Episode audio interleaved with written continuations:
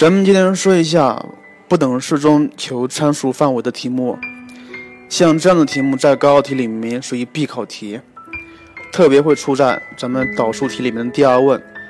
所以这样的题目说难很难，说简单也很简单。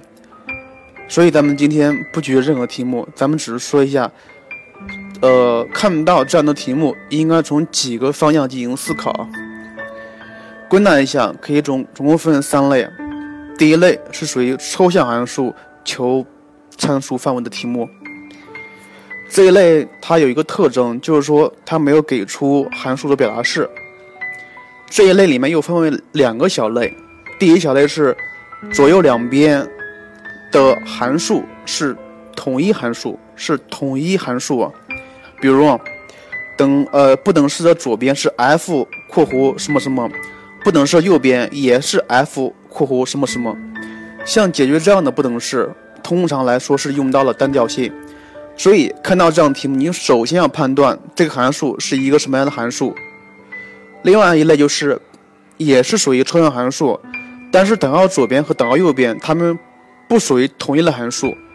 比如，等不呃不等式的左边可能是 f 括弧什么东西，不等号的右边可能是 g 括弧 x 呃一堆什么东西。所以你看出来这样的不等式，它们左右不属于同一类函数。像解决这样的题目，通常来说是画图的。哎，你可能会说了，既然没有表达式，怎么画图呀？但是这一类题目，它通常会给你说一些这个函数的性质，比如奇偶性了、周期性了，你可以大致画一个轮廓出来。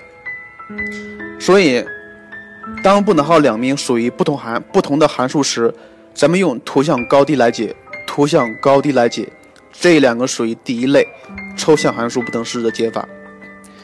呃，第二类就是比较正常了，给了一个函数，这个函数有表达式啊，它让你解这个不等式的，解这个不等式里面参数的范围。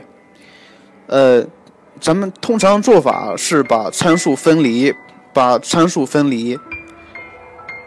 咱们一般是把参把参数单单的放在不等号的左边。然后不等号的右边是一个关于 x 的函数，然后这样的题目通常会伴有任意和存在这样的字眼。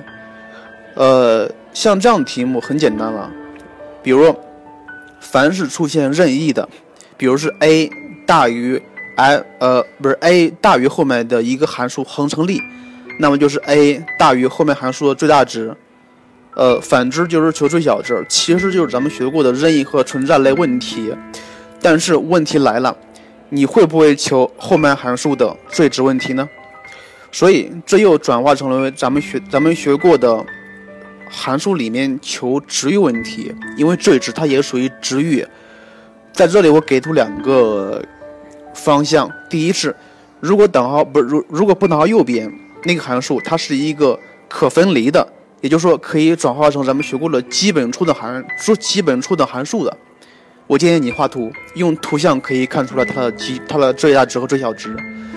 但是如果不等号的右边，它是一个很复杂的一个函数，让你求最值，这个时候你可以用导数来判断。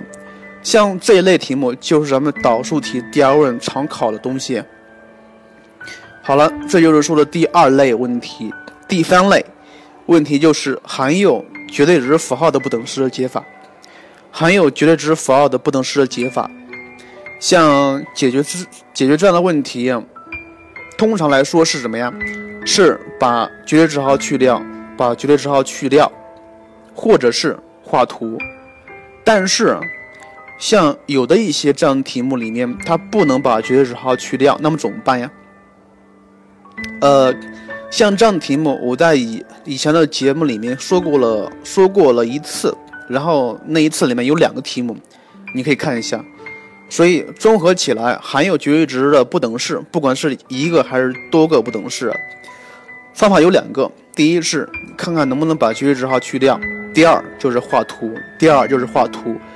像含有绝对值符号的不等式，画图题画图是非常简单的。好了，这就是我说的不等式中求参数范围的三类题目。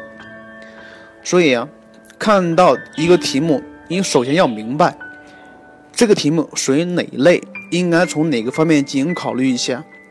呃，还有就是说，像这样的题目，它一般来说综合性是比较强的。呃，所以呢，它的难度是属于中上等。嗯，像其他的倒是没有什么了。关于这类的题目，你可以去任何一张试题上去找一找，肯定会出现的。好，今天的节目就是这样。然后咱们的不等式类问题应该还剩下一次。好，今天节目就这样，再见。